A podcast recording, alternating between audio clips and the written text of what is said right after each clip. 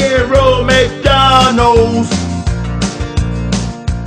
为什么你看中了麦当劳？因为我喜欢他们的名字。两个拱门就叫做金拱门。麦当劳一直在尊重童真呢。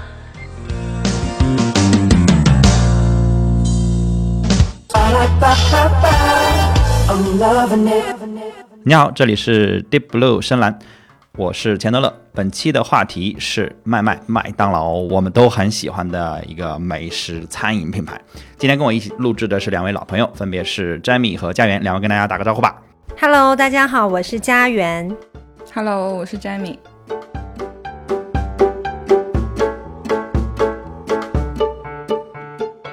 我们这次又是三地录制，我在北京，我在昆明。我在墨西哥了。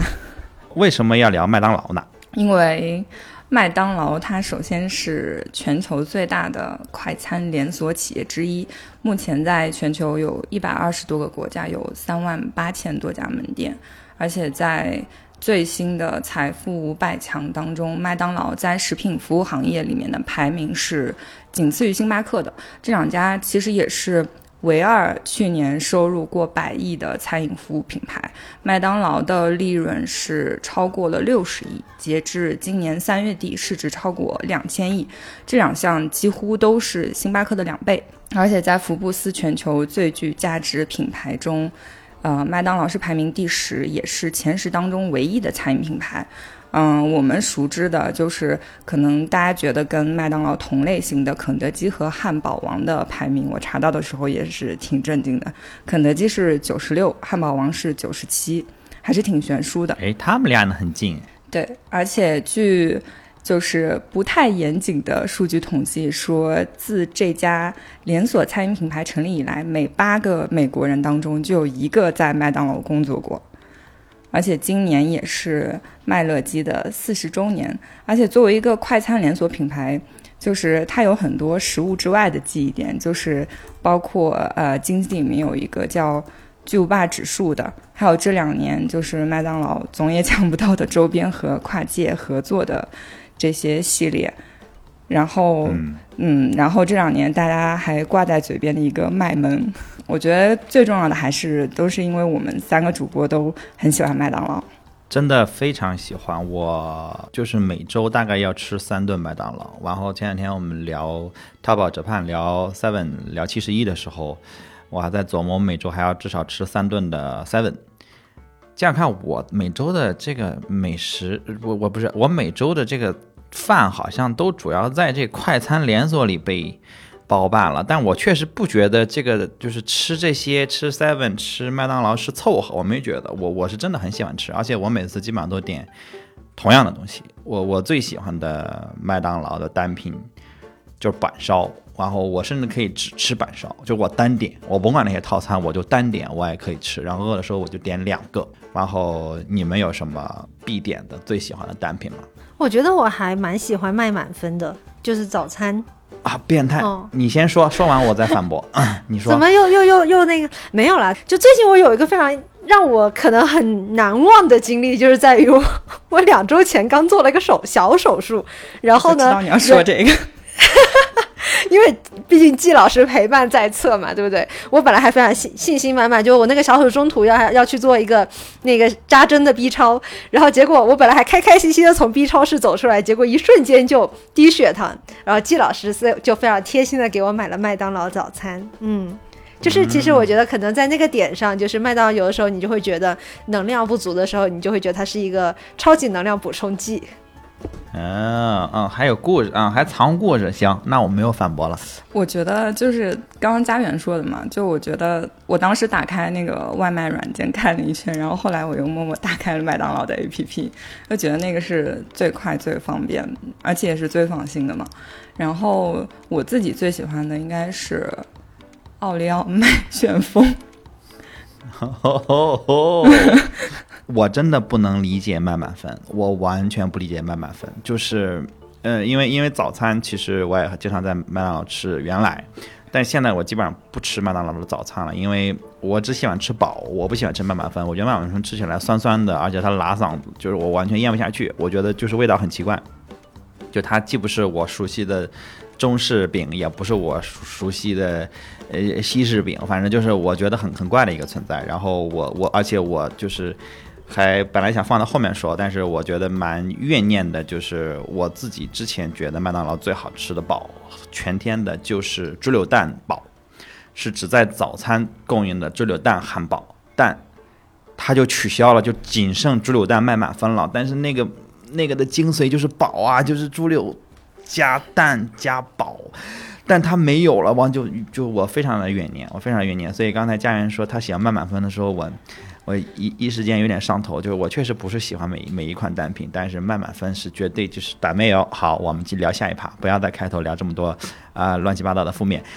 我们说说，我们说说，还是要先，我觉得先盘一盘麦当劳的历史啊，因为其实本身麦当劳呃也是一家几十年的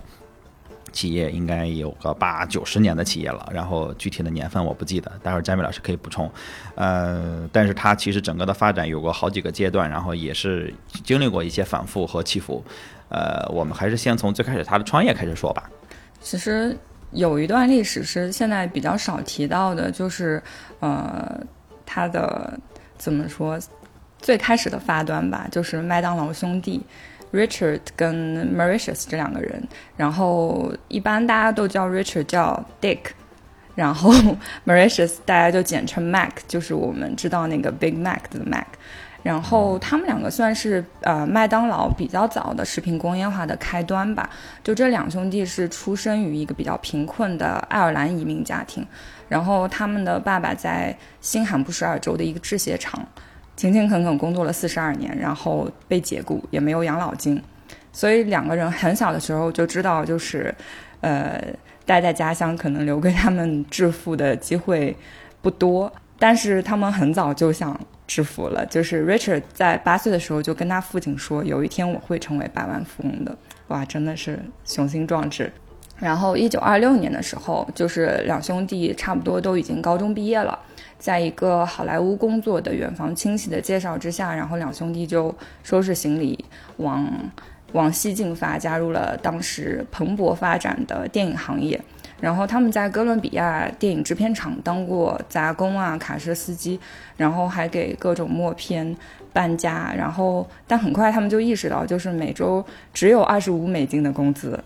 是很难攒成百万富翁的，因为要吃饭。而且尽管一直在努力存钱，但是可以说他们两个当时还是身无分文，没有积蓄。然后，一九三零年的时候，他们就听说有一家传教剧院因为经营不善想要出租，所以两兄弟就找到剧院的所有人，跟这个所有人说：虽然我们现在是没有钱，但是想租下这个剧院，等到有盈利的时候，我们再坐下来聊具体的合同条款。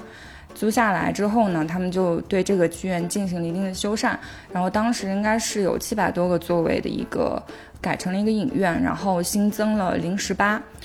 但是好巧不巧那几年正值股市大崩盘和经济大萧条，所以业务进展非常缓慢。但是有一天兄弟俩就看见那个街角的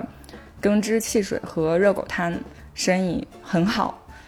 于是，在经营了七年的电影院之后，他们俩就发现说，哦，卖食物远远比电影票要赚钱。于是，一九三七年的时候。两兄弟就把原来的电影业务给卖掉了，而且用这笔钱作为启动资金，就敲开了餐饮行业的大门。他们第一家小吃摊开业在加利福尼亚州的一个机场的附近，嗯，也是在六十六号公路的旁边。当时那个小吃摊叫 Aldon，是一个八角形的小吃摊，就是四。就是八面都通风的那种，一开始只有卖热狗，然后后来就菜单就逐渐加入了十美分一个的汉堡和五美分无限畅饮的橙汁，而且当时这家店有一个位置的优势，是它靠近那个叫 Santa Anita Park 的跑马场，所以就是它旺季的时候生意也是非常好的，但是淡季的时候呢，就是没有人，完全没有人的样子。然后，一九四零年的时候，那个兄弟俩就决定要换地方继续餐饮事业，因为这个淡旺季的生意非常悬殊嘛。于是就搬到了原原来这个小吃摊的向东四十五公里外的一个工人阶级城市，并且对菜单进行了一次大改革，新增到二十五种餐。然后大部分还是烧烤，餐厅也改名了。这个时候名字里面就有麦当劳了，叫 McDonald's Barbecue。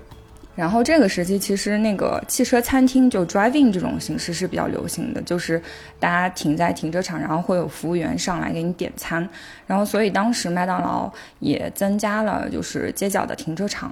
然后提供免下车的这种取餐服务。当时这家店就一年能赚四万美元，然后这个就是有人粗算了一下，就相当于现在的七十万，就还是很可观的一笔收入。对的。对的，相比之前的，呃，影院跟 片场的搬家工，其实已经涨了非常多了。然后这两兄弟呢，就是终于赚着钱了，然后他们也渴望就是不断的拓展自己的业务嘛，然然后就他们就开始制定新的经营计划。两兄弟就重新评估了自己的菜单，统计出销量最高的产品，结果发现汉堡其实是卖的最好的。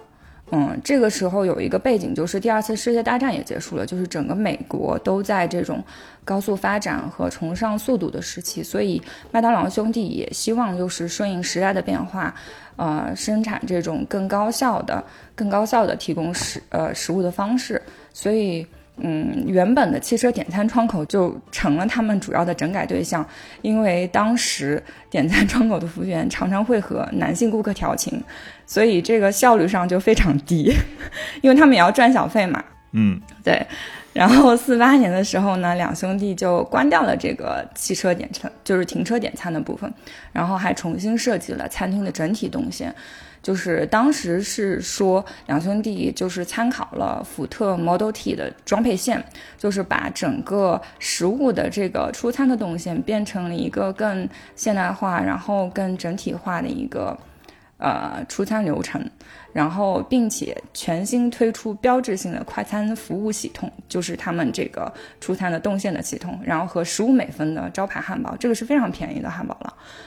嗯，然后这家店重新开业的这家店呢，就是真正意义上的麦当劳一号店，而且那个招牌就写的是 McDonald's Number One。然后创新的餐厅经营模式就让两兄弟就大获成功嘛，然后他们开始通过这个时候就已经开始通过出售特许经营权进行初步的扩张了，但是刚开始就非常慢，嗯，然后新的菜单也有一些变化，就是原来有二十五种餐。但是新菜单只有六种食物，就是普通汉堡、芝士汉堡、薯片、咖啡、软饮和苹果派，而且二十个汽车点餐位全部取消了，然后也就是原本的点餐服务员也没有必要了，变成柜台点餐、柜台柜台取，然后旁边就有了我们现在就是和现在麦当劳其实已经很像了，就旁边有一个自助服务区，是放调味品啊、纸巾啊、垃圾桶的。然后这个餐厅还是没有就餐位的，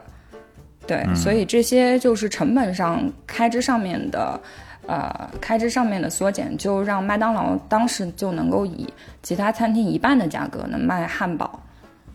然后一九四九年的时候，麦当劳餐厅的收入是十万美元，其实就是刚新店刚开一年嘛。然后后来啊，也也是在这一年，炸薯条就取代了原来餐厅原来那个菜单里面有的薯片，奶昔就取代了苹果派，主打一分钟就能吃上饭，就是越变越快了。然后一九五二年，美国餐厅杂志对麦当劳进行了专题报道。嗯，而且附上了餐厅照片，说这个是过去五十年来餐饮业最具创意的变革，相当于打了广告了。所以美国各地的人都来麦当劳朝圣。这个时候，麦当劳兄弟当中的 Dick 就开始研究更新店面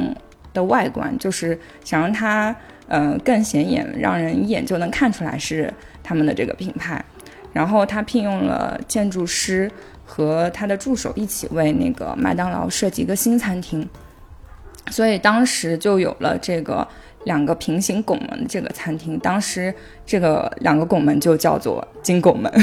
金拱门出现了。对，金拱门出现了，而且同时设计这个餐厅的外观的时候，这个建筑师和他的助手其实也对每一件设备进行了精确的测量，而且优化了他们这个呃就是出餐动线的整个效率。这两兄弟很早就开始研究怎么把这个食品食品行业的工业化做一些效率的优化和调整了。然后，一九五三年的时候，就麦当劳兄弟开始正式推出特许经营权，而且同年的五月和八月分别有两位经营者就获得了这个特许经营权。但是前面的这个发展其实还是比较慢的。然后后面，呃，麦当劳会有一些飞速的进展，但是接下来它会有一些别的变化。对，我觉得接下来就是要说到这个很重要的这个人开始登场了，就是现在在，呃，麦当劳官网上被认为、被称为、被直接定义为麦当劳的创始人这个人，虽然他不是所谓名义上的创始人，但是这个雷克罗克出现了。呃，我觉得，呃，如果说刚才的是麦当劳兄弟把麦当劳变成了一个有效率的，呃，就是成功的餐厅，那其实是这个克洛克把麦当劳变成了一种文化符号和一个文化输出，以及全球化，包括后下面我们知道的所有关于麦当劳的一切，几乎都是克洛克在原来的基础上去做的。然后，当然这中间也会有一些，可以说是狗血的部分，但。我觉得不得不承认，这是一个很很很伟大的商人。然后很多的这个材料，其实也是就我自己再去看的时候，然后我对他的认知也是来自于那个，应该是一六年上映的那个电影叫《The Founder》，呃，大创业家，好像中文是这么翻译的。对，然后我是我是非常推荐大家去看这个电影。如果你听到这儿，你可能大概对麦当劳是有兴趣的。那刚才呃，Jamie 提到的很多的这个细节，就是。呃，麦当劳兄弟最开始创业这个细节，包括他改造餐厅的细节，然后到这个克洛克后来把麦当劳变成一种美国文化，变成一种文化输出，变成现在的这种呃有文化影响力的品牌，它整个都有我觉得蛮好的一个一个阐述，而且这中间呃细节非常多。我我是喜欢看这种就商业电影，我不太喜欢看，因为总是感觉有成功学的成分在里面。然后我看的时候就是。我看的时候经常觉得就是他在强行给我灌输些东西，但是这个电影我觉得它好的点是在于它很多的细节展现的很好，然后而且它尽量的去展现了那个思考的过程，而且主演呃应该是 Michael Keaton，就是迈克尔基顿，对他他他演的特别好，因为本身也是老戏骨，就是他演的我觉得非常的有张力。呃，虽然就是这个电影，其实呃评价，我觉得口碑可能比较两极化，很多人觉得细节很多很好，然后很喜欢，然后很多人觉得就是可能有点俗，尤其是后半段，呃拍的他跟呃就是克洛克跟麦当劳兄弟去有一些纷争的时候，偏狗血那个部分，就呃整个剧本就有点像社交网络，呃就是 Facebook 那个故事，而且确实实际上我觉得确实实际上也比较像。就是新进来了一个人，把原来的可能一些人的 idea 或者说一些呃所有权去给他呃踢出去了，然后整个就把这个公司变成了完全的一个我自己的公司。其实也有点像特斯拉的故事，就这个故事在在美国感觉是经常的出现，而且它大部分的时候都是在抠那个合同。所以呃，最终这个电影里面也有一句关于合同的很经典的话，我就不剧透了哈。我们还是说回来，就是这个克洛克在麦当劳本身的一个一个影响。克洛克这个人很有意思，因为他最开始也有点像麦当劳。兄弟，他本身也不是一个富人，他也是一个呃连算是连续创业者，而且他最开始就是呃销售出身，就是那种街头销售，就他不是那种大公司的大销售，不是那种精灵，他就是自己呃卖一些东西，而且他最开始他是卖纸杯的。就可见是门槛很低的这种销售，就是完全靠一张嘴，看你能不能卖出去多少个纸杯，就是门槛特别低，也几乎没有竞争力。然后，但是他眼光一直比较毒辣，就是纵观他一生，他是有一点赌徒成分在里面的，就是他看到好东西，他就几乎就 all in。然后他在卖卖那个纸杯的时候，他发现有一家公司经常就是一卡车一卡车的订他的纸杯。虽然跟他的销售技巧有关系，但是他觉得这家这家公司定的纸杯量也太大了，然后他就去这家公司去看，然后结果发现这家公司发明了一种奶昔搅拌机，是一种五轴奶昔搅拌机，就是比较创新的一种呃搅拌机，它主打的是一次可以同时搅拌。五杯奶昔，你现在听这个 idea，你可能觉得傻乎乎的，就是这有什么关系？但那个时候其实不只是麦当劳，很多的呃餐饮企业在呃攻那个效率，而且这些其实追根溯源的话，都跟那个福特改进了那个流水线有关系。就是整个美国进入一种追求效率，然后追求商业化，尤其是呃就是二战二战的这个前后，大家在追求生产的效率的时候，其实它影响是很大的。然后呢，他呃他在这家。看到了这个奶昔搅拌机，他觉得这个肯定能发大财，所以他就 all in 了。他 all in 到把自己的房子抵押了，去拿到了这家奶昔搅拌机的独家呃这个运营权。然后折腾了得有个我记得二三十年吧，然后依然几乎是一贫如洗，就是没人买呀。然后他年龄已经到了四十多五十岁了，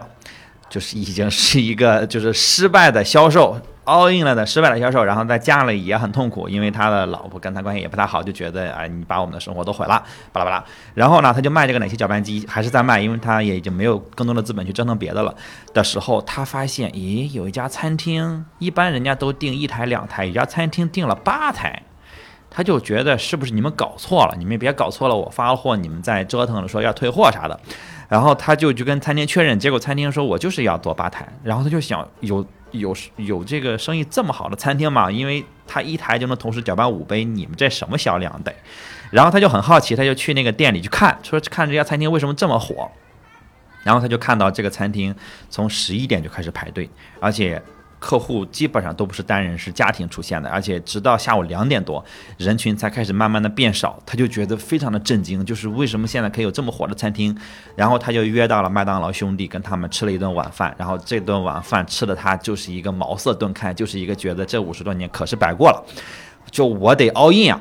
我得去加入麦当劳，然后。他就跟他老婆说，然后让他老婆骂的一个就是鸡血狗血一头，就是你想想，你已经三十年前 all in 过一次，然后弄得这个家里这样，你再 all in 的话，我们家破人亡了就。然后他就琢磨了一晚上之后，而且确实已经没钱了，而且琢磨了一晚上之后，他又把仅剩的这个房子的残值又给抵押了，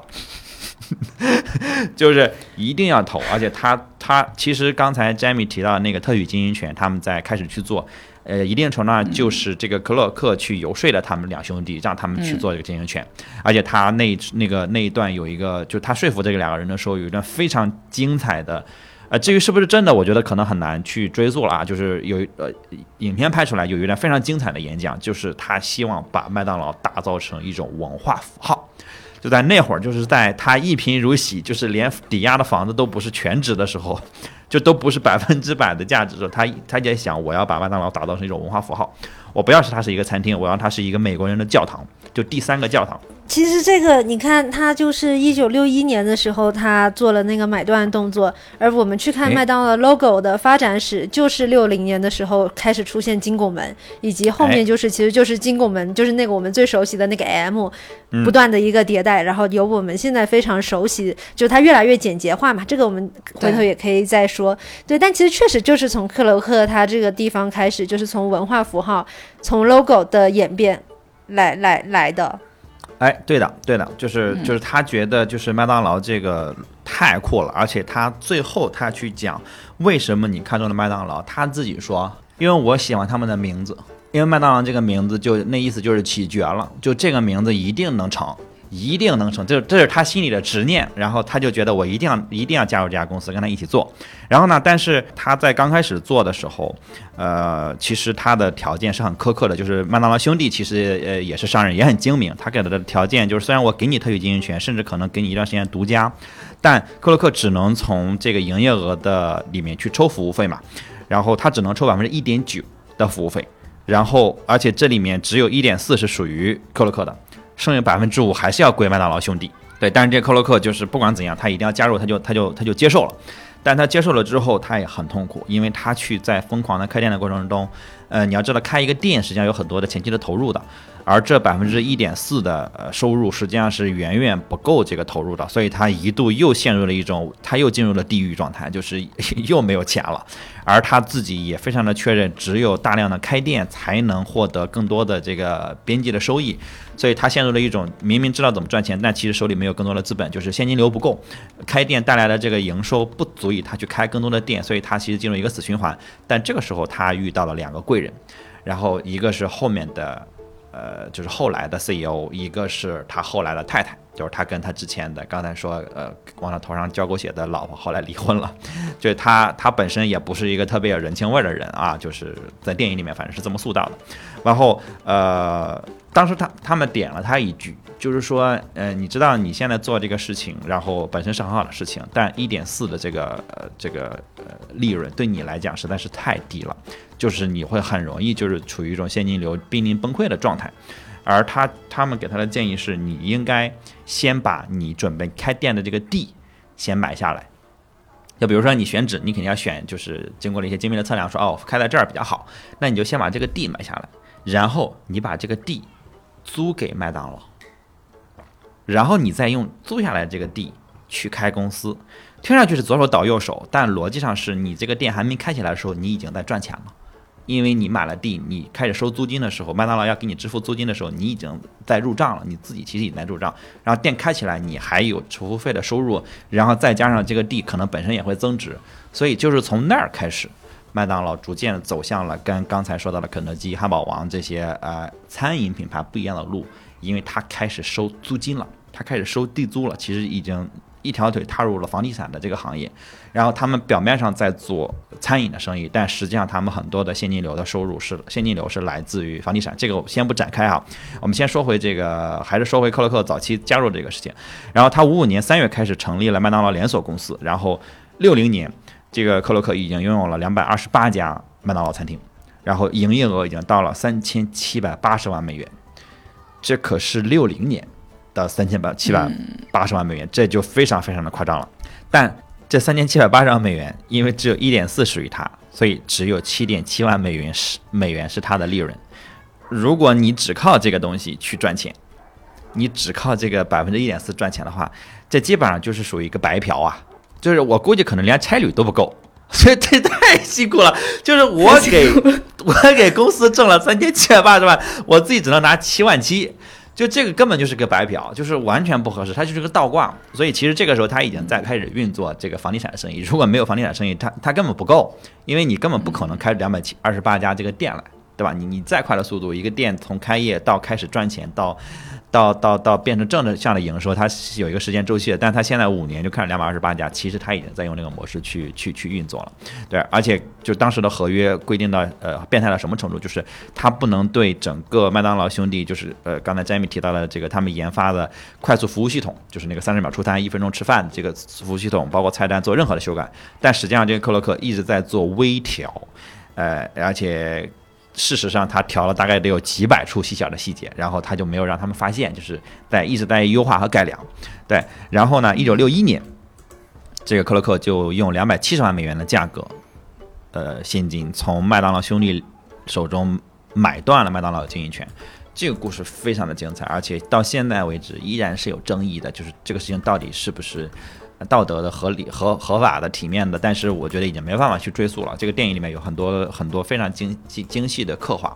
呃，很有趣。然后你你想象一下，光它的连锁就每年能营收三万三千七百八十万美元的话，这两百七十万其实是非常非常少的。而且它也承诺了后续的类似于啊版权的费用或者说呃授权的费用。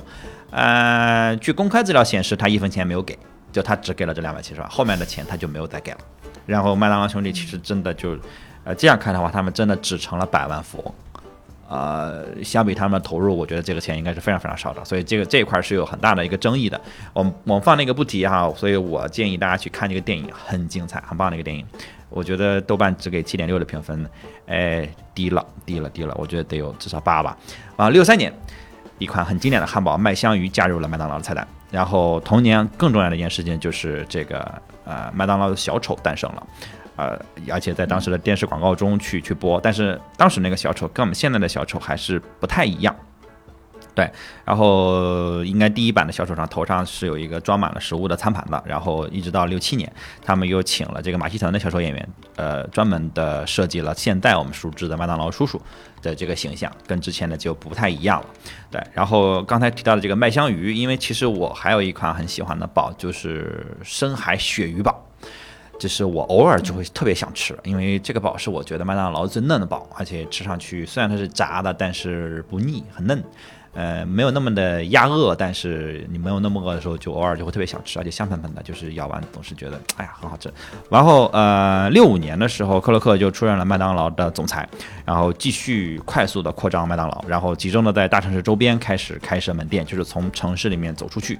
呃，在周边开始开门店，然后大量的现金流就往回流，然后流回了之后，他就继续扩张，就是相当于进入了一种快速的良性循环的状态，啊。但其实这个时候他并没有太多的钱用于真正的业呃业务研发和其他的项目，其实所有的钱基本上你可以理解都用来去开新店了，去做做新店的建设了。而且这一年麦当劳开始用冷冻的半成品薯条开始做炸薯条了。之前虽然也有薯条，但都是员工手切的。呃，这个效率是天壤之别。然后到六五年的年底，麦当劳已经在美国的四十四个州有了七百家店铺，这就是基本上覆盖，基本上可以说覆盖全美了。但是每家每个州的店铺可能还不够多，但是已经在州上覆盖全美了。然后六六年，在这个感恩节大游行，就是嗯这个 Friends 里面经常看的感感恩节大游行，麦当劳叔叔在线下首次亮相。然后六七年的时候，因为呃另外一个重要的人物，我就先不讲这那个分支的故事。另外一个重要人物担心麦当劳呃未来可能会一文不值，就是会不值钱，所以另外一个他的合伙人卖掉了自己手里面全部的麦当劳的股份。然后这个时候克洛格呃克洛克应该就是呃拿下了这些股份，然后随后接任了总裁，并且担任了董事会主席，就是成为了实际意义上真正的。大权在握的一把手，然后六七年招牌的汉堡从十五美分涨到了十八美分，哎，这一年更重要的事情就是历史上最著名的汉堡巨无霸诞生了，这个 Big Mac 诞生了。然后最开始这个巨无霸是匹兹堡的特呃特许经营商的这么一个人发明的，刚推出的时候卖四十五美分，这个招牌汉堡。刚刚才涨到十八，但他那会儿巨无霸卖四十五，其实相当于是一个两到三倍价格的这么一个堡，还是蛮贵的。起了两个非常奇怪的名字，然后呢，呃，这个 crack 之类的吧，对，反正很 拗口。就是根本不让人读啊，就相当于你就是正经一个好东西，你非得写三个不不认识的繁体字，就那意思吧。然后这个 Big Mac 这个名字是一个二十一岁的广告公司的秘书。哎，这广告狂人出现了，然后提出的，然后更名之后销量就大增，就这东西可读了。你你买什么，我买一 Big Mac 就可读了。然后到六八年，这个巨无霸就在全美所有的麦当劳餐厅都有售了，就是可见它非常的受欢迎。这里面我想讲，我第一次吃麦当劳的时候，我也是冲着巨无霸去的。我小时候第一次啊进入了省城，啊看到了麦当劳，我得吃啊，我得吃巨无霸，因为我看了太多的广告，我一直没有吃过。然后点了之后，我。我巨失望，第一次，就是，就都还没有我家的大包子大呀，就是这么小吗？就是，那能怎么能叫巨无霸了？就是就是这巨小霸，这就特别特别失望，真的是我第一次看的时候特别失望。但是到我现在我去吃巨无霸，我不太吃巨无霸啊，那那个。因为我我我经常觉得我吃不完一个，我也不知道是我胃小了还是我实在是看习惯了啊，跑题了，往回来啊。这个克洛克最开始的目标是在美国本土开设一千家左右的餐厅，对，但是其实麦当劳因为发展的非常非常快，而且它的品牌其实也开始爆发一些发展的潜力，他就开始看海外的市场，然后到六七年其实也还是蛮早的，六七年也是巨无霸诞生的这一年。呃，他已经把餐厅开到了美国以外，先开到了加拿大和波多黎各，就是还是开在了美国的周边。然后六九年，麦当劳的外观就开始变了，就开始有座位了，和我们看到的看到的麦当劳餐厅很像。呃，就是那些明亮的颜色的座位，明亮的颜色的餐厅的设计。然后，但这个时候，其他的快餐连锁品牌也开始发力了，而且他们开始就是 copy。麦当劳的经营模式嘛，啊，但这一年还是麦当劳还是就是大杀四方，已经卖出了第五十亿个汉堡，在六九年这一年，对。然后克洛克特别自豪的一个点是，到现在也是也是这样，特别自豪的一个点是，麦当劳所有的汉堡都是用，就所有的牛肉汉堡都是用的百分之一百的纯牛肉，没有任何的大豆添加物去弄那种假牛肉。然后而且麦当劳确保客户可以在五分钟之内拿到食物，如果拿不到，我就把钱退给你，就是这个。百分之百纯牛肉不含任何的大豆添加物是当时的自豪点和当时甚至可能是它的主推点，但现在看上去好像纯大豆牛肉汉堡是。呃，另外一种噱头就是哇，时代的变迁，但是就是真的植物的对植物肉这种所谓环保的，真的就是真的咽不下去。然后，呃，我一直在思考，我为什么？而且我从理念上也很讨厌。我我还是跑题了。我们说回来，因为其实六九年，如果麦当劳已经卖出第五十一个汉堡，其实整个麦当劳啊，包括这个他们那一年去，嗯呃那一年去做的整个餐厅的视觉形象的一些升级，包括金拱门这些东西的出现，其实麦当劳已经开始逐渐的符号化了。呃，因为它的影响力实在太大了，就它消费者也太大了，它的品牌影响力，包括它有很多的各种很出圈的广告啊，然后它已经开始涉足海外，其实它已经变得蛮符号化了。我觉得接下来其实从接下来的一趴就是啊，麦当劳从一个小餐厅变成了真正的我们现在认识的全球连锁品牌的一个一个过程。是的，其实怎么说，就是像他六九年之前，刚刚呃钱老师有提到一个很重要的核心两，应该讲两个核心单品嘛，也就是说到我们现在还是呃在吃的一个像麦香鱼，然后还有一个就是 BMAC 巨无霸，然后以及说他在六九年有一个里程碑式的。标志就是五十亿个汉堡，但其实能看到，在六九年之前，或者说七零年之前，其实麦当劳很大程度上它聚焦或者发展的是单品。但我们能看到的就是，其实七零年到九零年代，我们现在所发现的一些，就是可能这也是我们成长的年代吧。我说九零年以后是我们成长年代哈，就是它能我们能感受到的一些，可能麦当劳对我们的营销的吸引点，都发生在这个阶段。比如说有哪一些，就是像我们小时候爱吃的那个麦当劳。童年餐、开心乐园餐 （Happy Meal），然后呢，再到像麦满分，我们刚刚说的早餐，以及说像后来的麦咖啡，其实都发生在七零到呃九七年这一段时间里头。那其实顺着说哈，就是其实七零年的时候，麦当劳就已经开始聘请公司来制作吸引孩子的广告了，就相当于他们已经开始围绕麦当劳叔叔进行一些广告营销化的尝试，也就是后来的一些电视广告系列。然后到七一年的时候，澳大利亚的这个时候就是麦当劳开始全球开花，其实这个时候也是麦当劳很重要的一个全球化时期，包括就是呃，其实我们后面也会谈到，就是麦当劳它的发展其实跟几个。社会学层面爱说的词其实是离不开的，一个是全球化，一个是流行文化，以以及到后面呃麦当劳化这个本身这个词也是社会学里头很重要的一个研究课题，以及社社会学里头爱提到的词，其实也能看得出来，就是。就它在全球化的进程里，一定一定是一个不可被忽略的角色啊！七一年的时候，澳大利亚的店开业，然后再到七五年的时候，中国香港开设了分店，以及那个时候麦当劳有了第一家的得来速 （Drive-through） 餐厅。那个时候的目标是让顾客在五十秒内拿到自己的餐。刚刚钱老师那个那个那个 KPI 还是五分钟，现在已经到了五十秒内拿到自己餐，就它更快了一些。然后再到说，呃，七七年的时候，就是克罗克重回一线，然后这个时候推出了早餐菜单。并有了我们后来。我们小时候特别喜欢的那个 Happy Meal 开心乐园餐，也就是我们九零年代在玩的开心乐园餐，它的雏形在七七年的时候就已经被被推出。再到七八年，呃，第五千家麦当劳餐厅是在日本的神奈川开业，嗯，以及七九年麦当劳推出了盲文菜单，也就是它走向了人文关怀的一些层面。然后再到了八零年，它在慕尼黑开出了第六千家店。其实你能发现这边是很快的啊，就七八年五千家，八零年六千家，这个速度，嗯。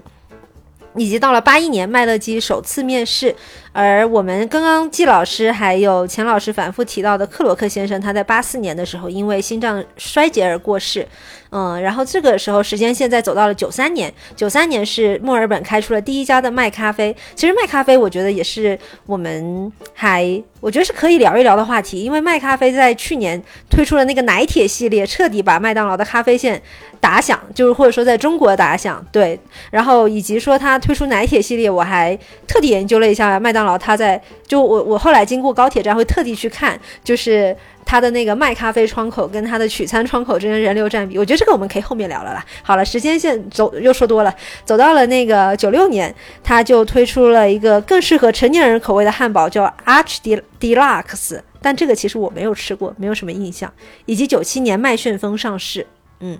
那这个其实是麦当劳，它刚刚我们说到七零年到九七年之间的故事嘛。但其实我会蛮想聊的一个点是在于，呃，一方面这一些年它全面开花，但其实像两千年的时候，就是麦当劳化这个词在社会学里头，呃，被比较重要的提出。这是由美国社会学家乔治呃里茨尔他在一本是一本书叫做《社会的麦当劳化：对变化中的当代社会生活特征的研究》的书中被提出来的。其实呢，社会麦当劳化它是什么意思？就它其实有四个很重要的指标，一个就是高效性、可计量性、可预测性、可控制性。这四个指标其实就是麦当劳这一类连锁或者是快餐化的餐厅非常重要的指标，因为只有这样，它能才能保质保证他们的，比如说我们刚才反复提及的它的 KPI 从五分钟到五五十秒这样一个高速快速，以及说它食品的高度稳定性。我们在全世界吃到的麦当劳可能味道都差不多，以及说可能我们在全世界看到的麦当劳门店它长长得也都差不多。那也就意味着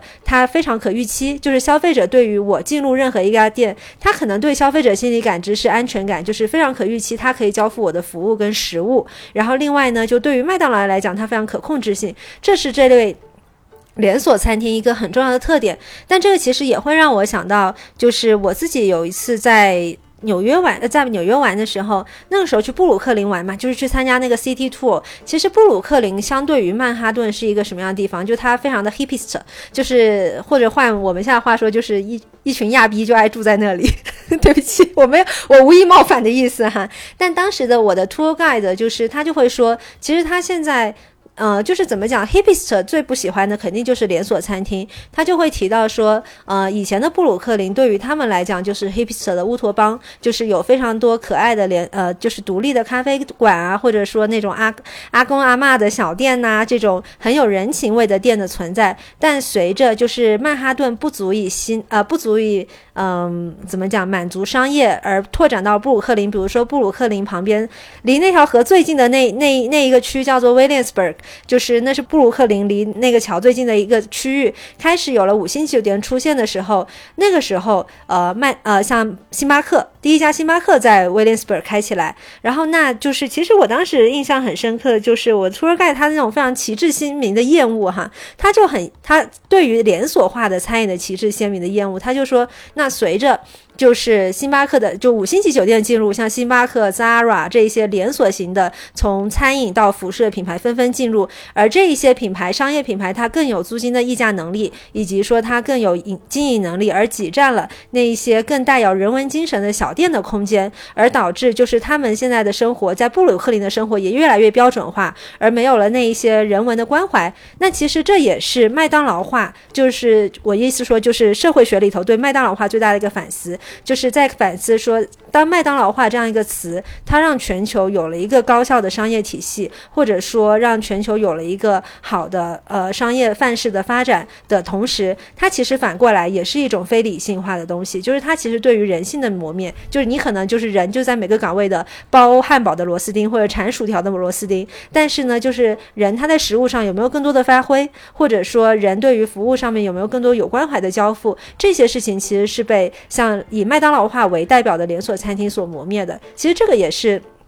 就是这是在这个概念下最大的反思，但同时其实我们也会看到，就是像麦当劳化这个现象，它带来了个全球化的现象，就是它带来让我们看到，就是一个商业体在全球化的开花，以及就是流行文化，也就是最大的符号化的表现。像我们刚刚就是我插嘴，钱老师那段就有提到嘛，就是大概是在呃六零年后，呃麦当劳它从以前的 logo，就它最早四零年 logo 是麦当劳 barbecue，famous barbecue，就是用那种文字写的，然后到四八年的时候。他稍微改装了一下，五三年更离谱，五三年来了一个人的形象，上面就是一个厨师的形象，举着一个牌子，就是那种非常家庭作坊的形象啊。其实那个就是他最早的吉祥物，就是在 麦当劳叔叔之前的一个。吉祥物。对对对对对，然后到六零年金拱门出现，然后到六八年、七五年等等的，就金拱门的 logo 不断的优化，就是后来比如说也出现过，二零二三年有个 I love it，就是把它的那个呃，就是应该叫当时的 slogan 或者 hashtag 放上去，然后二零零六年的时候，它就是一个纯的金拱门。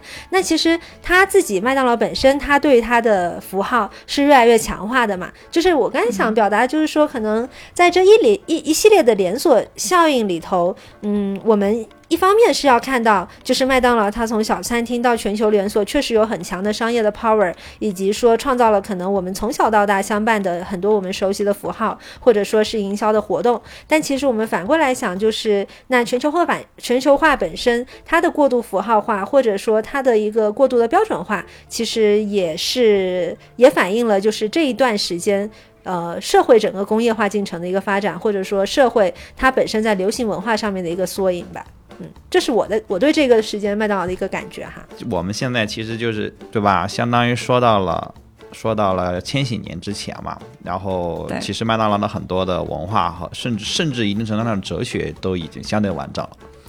然后到两千年之后，实际上，呃，麦当劳又经历了另外一波可以算是震荡，有一些波折吧。就是零二年的时候，麦当劳经历了历史上第一次亏损，就是股价已经跌至新低了。为了应对当时的困境呢，然后麦当劳就呃开发了一系列更符合大众健康追求的产品，像沙拉啊之类的。然后广告语那个时候就有了 "I'm loving it"，就是我们刚刚家园说到这个写在 logo 上面的这个广告语。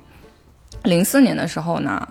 纪录片导演，有一个叫 Morgan 的纪录片导演，就拍摄了一部纪录片，记录自己一整个月只吃麦当劳对身体的影响。然后这部电影叫《Super Size Me》。电影上映之后，麦当劳就下架了原本三十九美分的 Super Size 套餐。对，可想而知，这个一个月只吃麦当劳对身体的影响也是。也是有点问题的哈。然后零五年的时候，麦当劳叔叔也是还是在就是顺应大家这种对健康饮食的需求吧。麦当劳叔叔其实也变得更健康、更运动了，他那个形象。嗯，然后同时，新加坡的麦当劳已经开始推出了这个外送服务，是二十四小时的外送服务，打电话就能送。零六年的时候，麦当劳嗯就宣布将食物包装上。呃，所有的这个食品的完整的营养信息公开展示，而且更新了他们的菜单，推出了更多健康的选择。零九年呢，麦当劳就推出了三种不同的安格斯牛肉汉堡。在二零一二年，呃，麦当劳就进一步就是把它的这个餐饮食物食物当中的营养信息透明化，就是所有的餐厅和德莱素的菜单里面都标明每种食物的热量，到现在为止都是这样的。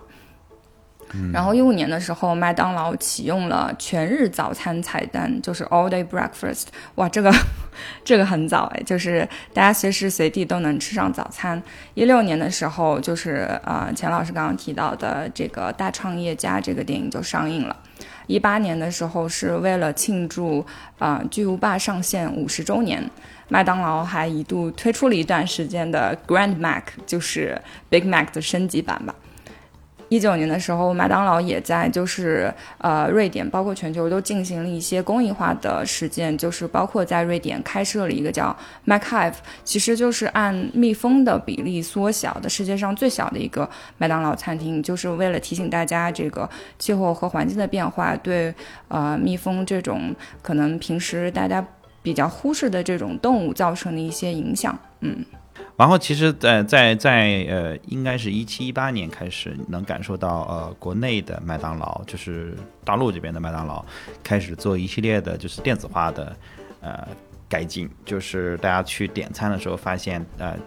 餐店里面开始出现那种立着的机器，然后呃也在他们也在很大力的去推手机点餐，然后那段时间其实我有我有过一些不爽，就是呃就是你去那个前面排队点的时候，他们就是在相对强推说让你在手机上点或者让让你在机器上点，但是其实呃那会儿当然不只是麦当劳有问题，就是所有的这种品牌在去做这种电子化的时候，我都遇到一些问题，就是我明明已经人站在这儿了。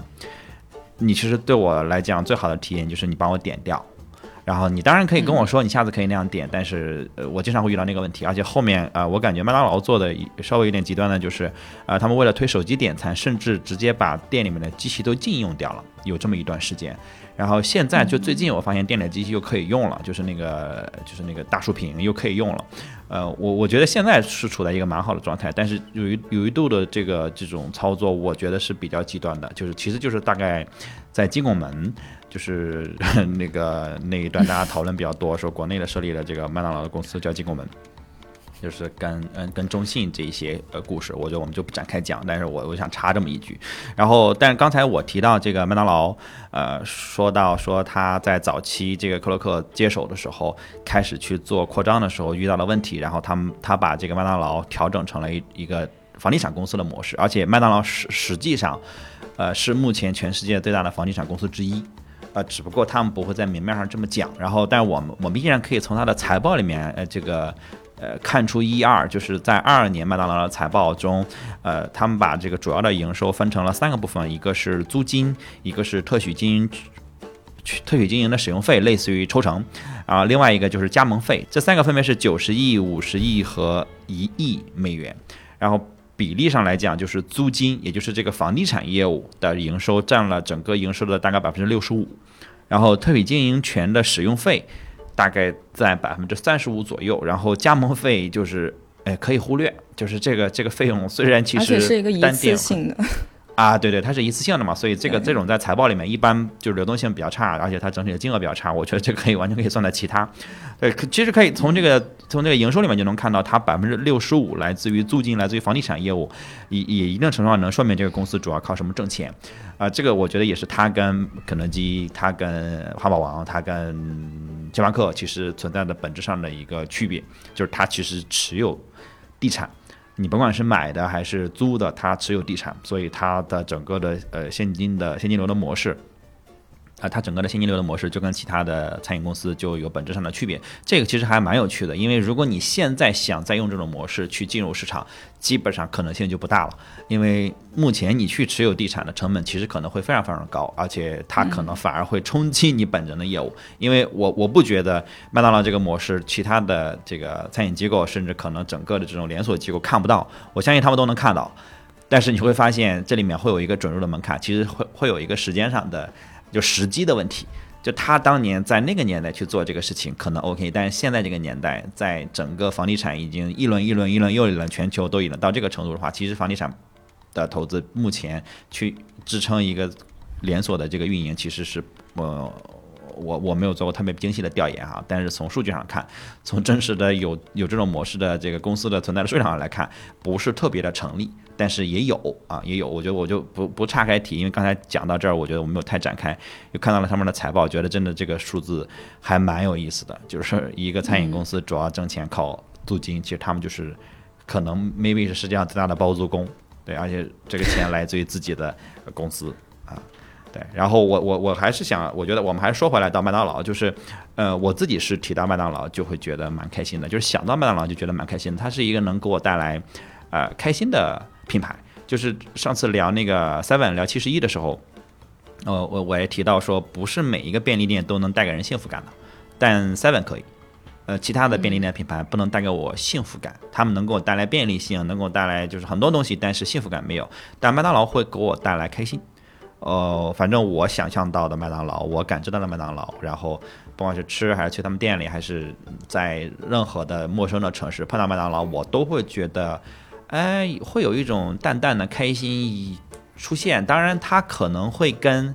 我自己的人生有关系，我可能跟我在这个品牌里面遇到过一些人，或者有一些故事，有一些我的人生故事跟这个品牌有关系。但但我觉得好像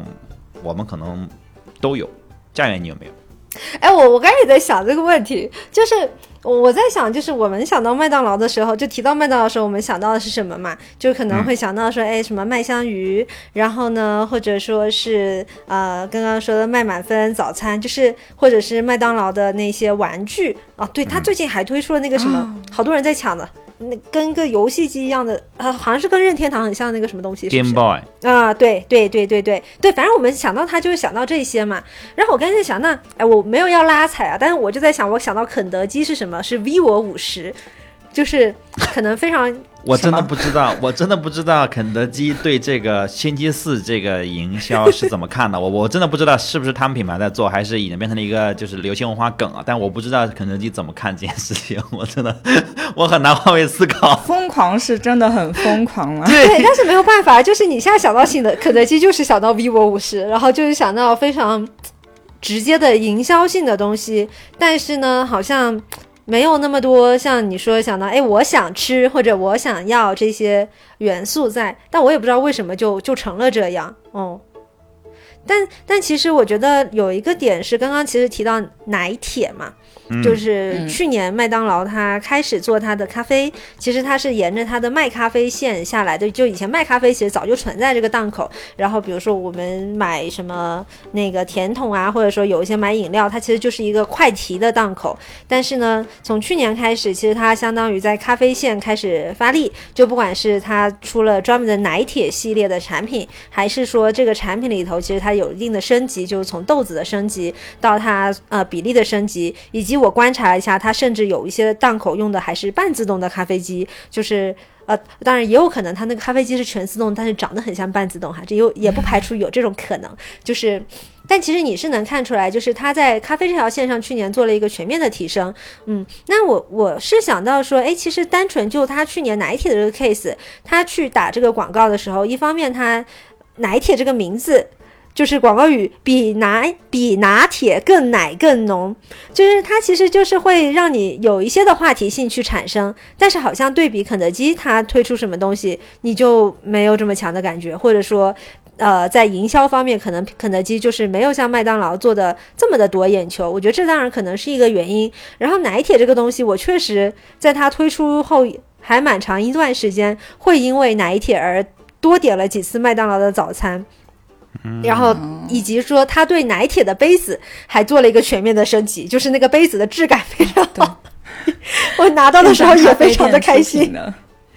对，是的，是的，是的，嗯，啊，我后来有一次在我自己不是家里在福州嘛，我有一次从福州要坐高铁的时候，在高铁站福州的那个麦当劳档口，我特地观察了一下，就是买餐的人其实寥寥无几，但是在那边买咖啡的人非常的多，嗯，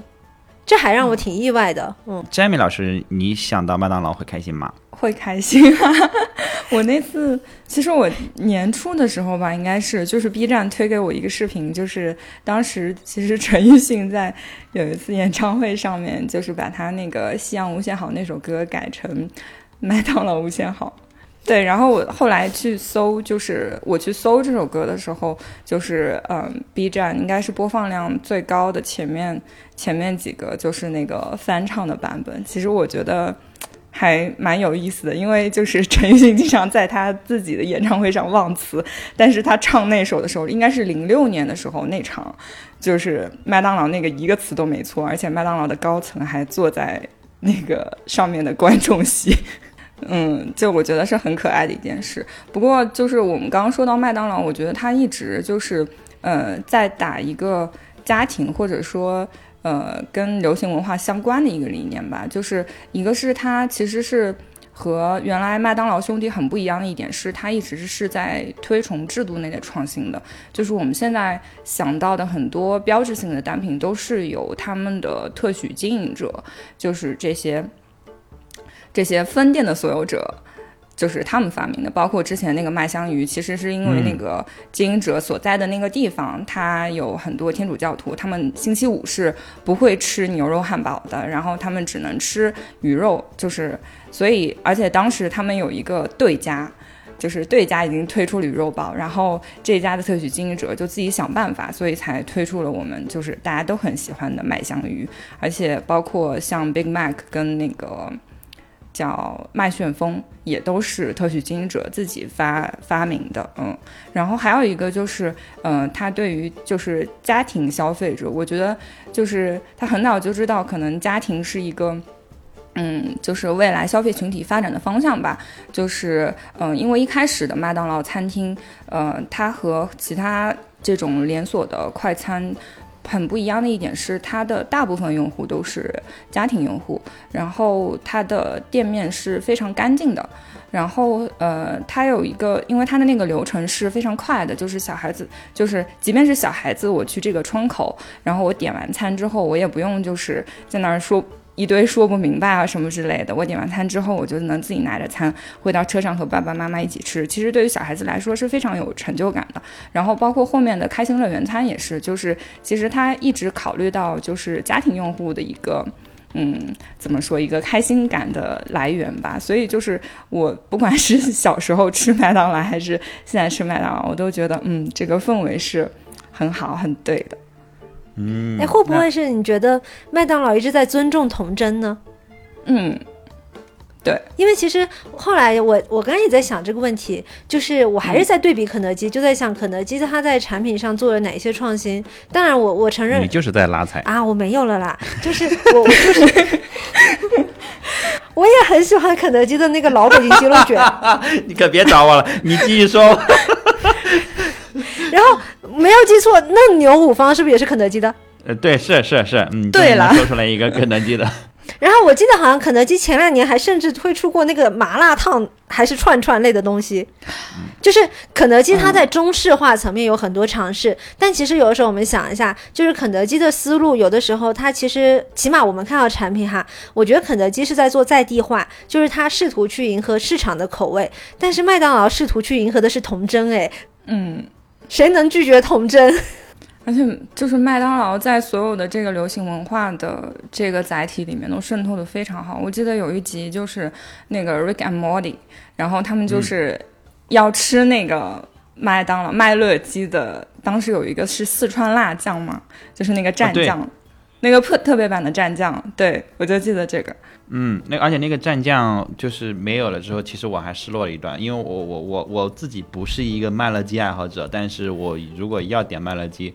我我只我会点那个蒜香的酱或那个辣酱，但辣酱没有，我现在就吃那个蒜香的嘛，就是我不太吃喜欢吃那个酸甜的。我们说到这儿，呃，我就正好我们也说一下我们最喜欢的麦当劳的单品吧。Jamie，你先说。麦旋风啊，对，因为我是一个吃东西比较克制的人，所以就是我不常吃，但是我如果吃到，就是这个开心是会加成的，所以所以我就比较喜欢这个。哎，那个佳媛，你是喜欢啥来着？麦满分系列点点一个麦满分出来。就是已经消失的猪柳蛋堡，我是喜欢的。现在只有猪柳蛋麦满分是吗？对对对，现在没有那个了，所以我现在对 totally 另外一个东西，这是属于就是在我这儿就是完全就是啊，就是他们现在那个蛋煎的那个蛋跟原来也不一样了，而且就是在就仅有的几次早晨实在是没得吃，点了猪柳蛋慢满分，然后我还吃到过鸡蛋皮。这儿这一趴不是吐槽，这一趴是那个 是喜欢，我还是要点板烧啊，我还是要点板烧。然后猪柳蛋堡真的，如果麦当劳能听到这儿，我大声的呼喊猪柳蛋堡，你的回归你加钱都行，就是加就是。当时其实这个好像是也是早餐里面算是贵的，就是我记得是十八块钱一只，呃，算是贵的。但是我我单点的 OK，、哦我我经常早上起来单点两个，就是吃两个。然后我是喝豆浆的，然后我觉得这这个这个猪柳蛋堡跟豆浆绝配。然后现在吃不到了，我早餐真的就是我非常的痛苦，就是麦当劳没有我能吃的早餐，我非常痛苦。对我希望麦当劳能听见，希望能听见，谢谢。但是麦当劳现在早餐有我想喝的咖啡啦，所以我把他对早餐的爱现在转向了对奶铁的爱。完后，我那个评论区，我们这个听到这儿的朋友可以跟我们分享一下你最喜欢的麦当劳的单品，或者你有没有这种怨念单品，就是消失了，但是你还希望它出现的单品，然后，呃，在评论区跟我们聊聊看，好不好？那我们今天的节目就到这边，拜拜。拜拜。拜拜。